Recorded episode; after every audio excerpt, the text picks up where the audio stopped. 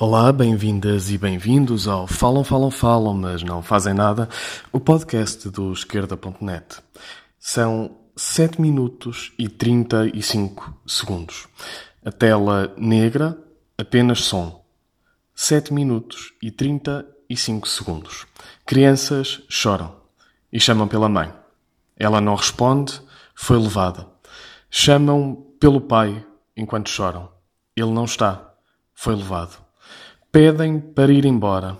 Não podem. Estão presas. 7 minutos e 35 segundos. Pedem para voltar para casa. Não podem. Os pais foram detidos e elas estão noutro país, longe de casa, a dormir no chão e presas em jaulas. Estes 7 minutos e 35 segundos são testemunho da violência extrema que a administração Trump está a aplicar contra os imigrantes. Tratam-nos como criminosos Prendem-nos se tentam atravessar a fronteira. Tratam-nos como se não fossem humanos. Separam as crianças dos seus pais e mães e elas ali ficam a chorar, a dormir no chão, vendo os pais a ser levados, sozinhas no mundo, apenas com guardas à volta. Desde abril que os Estados Unidos da América levam a cabo esta prática, em clara violação dos direitos humanos, em clara violação dos direitos da criança. São mais de duas mil as crianças que já retiraram aos seus pais, são mais de duas mil as crianças que mantêm detidas, algumas em jaulas, algumas com poucos anos de idade. As famílias fogem da Guatemala, de El Salvador, do México, vão à procura de melhores condições de vida. E o que lhes fazem? Retiram-lhes a única coisa que lhes resta. Apenas se têm uns aos outros, mais uns míseros pertences que trazem às costas, e o que lhes fazem? Separam-nos uns dos outros, destroem-nos, tiram-lhes tudo, as crianças ficam perdidas no mundo.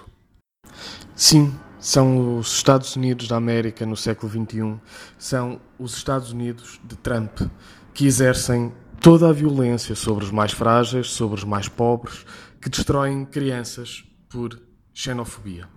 Trump disparou no Twitter. Os imigrantes vinham para infestar o país. Nielsen, secretário de Estado da Segurança Interna, disse que as crianças estavam a ser tratadas segundo elevados padrões. Estavam presas, algumas em jaulas, a dormir no chão. Jeff Sessions, procurador-geral, citou a Bíblia para, para dizer que se tinha que cumprir as ordens da presidência porque Deus quer ordem. Vale a pena ouvir aqueles 7 minutos e 35 segundos para percebermos a dimensão da violência e para não nos ficarmos, para não aceitarmos, para não compactuarmos. A fronteira que não podemos deixar que seja ultrapassada é aquela que desumaniza o ser humano e o torna escravo da xenofobia, da intolerância, da perseguição. Essa é a fronteira que os Estados Unidos estão a passar a salto.